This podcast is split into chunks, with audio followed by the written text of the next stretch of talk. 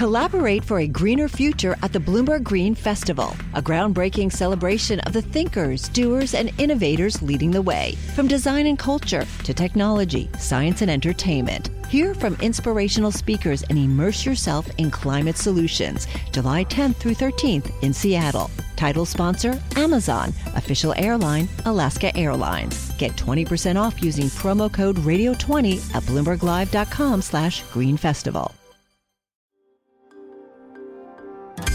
Le entregamos todo lo que necesita saber para comenzar el día. Esto es Bloomberg Daybreak para los que escuchan en América Latina y el resto del mundo. Buenos días y bienvenido a Bloomberg Daybreak América Latina. Es lunes 6 de febrero de 2023. Soy Eduardo Thompson y estas son las noticias principales. Los mercados comienzan la semana en rojo afectados por la tensión geopolítica entre China y Estados Unidos. Los datos de empleo de Estados Unidos también golpearon el ánimo ya que fueron mucho más fuertes que lo previsto y elevan las apuestas de posibles alzas de tasas. Europa y Asia también retroceden. Estados Unidos envió buzos para rescatar el globo de espionaje chino que derribó frente a Carolina del Sur. China protestó el derribamiento y presentó una queja formal ante la Embajada de Estados Unidos en el país. Otro de estos globos apareció sobre América Latina y Venezuela entregó su respaldo a China aumenta la presión sobre Joe Biden para que responda con nuevos controles de exportación de tecnología. En Turquía, un terremoto de magnitud 7,7 mató a más de 1.300 personas y dejó miles de personas heridas y atrapadas en derrumbes a lo largo de la frontera sur con Siria.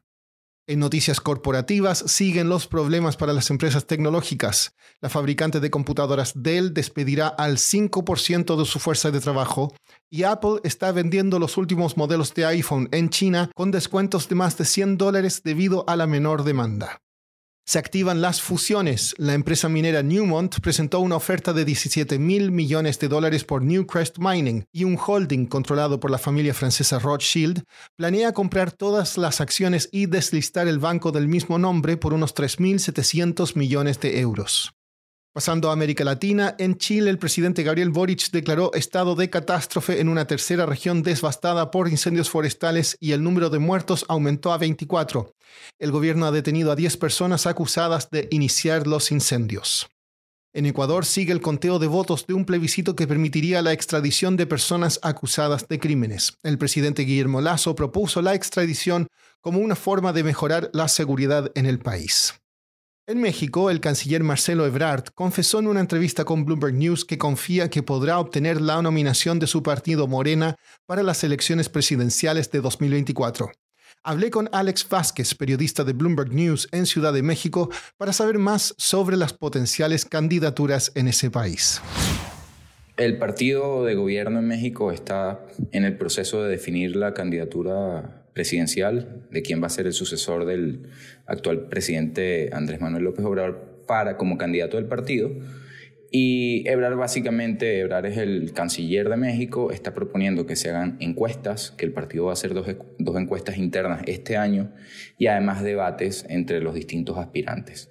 Él es eh, uno de los principales aspirantes, muy cerca en el, a veces de primero, a veces de segundo, muy cerca con Claudia Sheinbaum, que es la jefa de gobierno de Ciudad de México, también de confianza, ambos son de confianza del presidente. Andrés Manuel López Obrador ha dicho que no va, no va a interferir, no quiere seleccionar a ninguno ni a otro, que va a ser neutral, aunque, según lo que hemos reportado, puede que su favorita sea Claudia.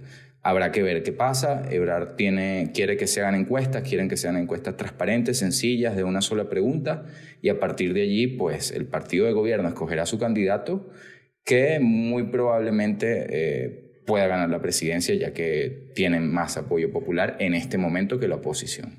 Alex, ¿en qué pie están los partidos de oposición en México? ¿Qué muestran las encuestas? La posición en México está muy golpeada y muy dividida a pesar de que tienen una alianza para intentar tener un candidato unitario a la presidencia. ¿no? Allí vemos nombres de Enrique de la Madrid, que es un, integrante del PRI, un partido que gobernó México durante muchos años, también una senadora que se llama Lili Telles, pero están entre 21% de apoyo, 18%. Dependerá mucho de las alianzas que hagan y del candidato que escojan para determinar si van a ser competitivos o no en la presidencial, pero la verdad López Obrador, el presidente, sigue siendo, sigue manteniendo niveles de popularidad muy altos en México y es bastante probable que su sucesor pueda ganar la presidencia.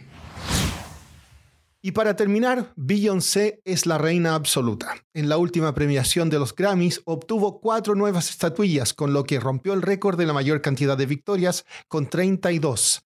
Sin embargo, una vez más se quedó con las manos vacías en las categorías principales. Harry Styles, Lizzo y Bonnie Raitt dividieron los tres grandes, álbum del año, disco del año y canción del año. Eso es todo por hoy. Soy Eduardo Thompson, gracias por escucharnos. Para conocer todas las noticias que necesita para comenzar el día, revise Daybreak en la app Bloomberg Professional, donde puede personalizar las noticias que desee recibir. También puede suscribirse a la versión solo audio en Spotify, Apple Podcasts o la plataforma de su preferencia. Eso es todo por hoy. Escuche de lunes a viernes Bloomberg Daybreak.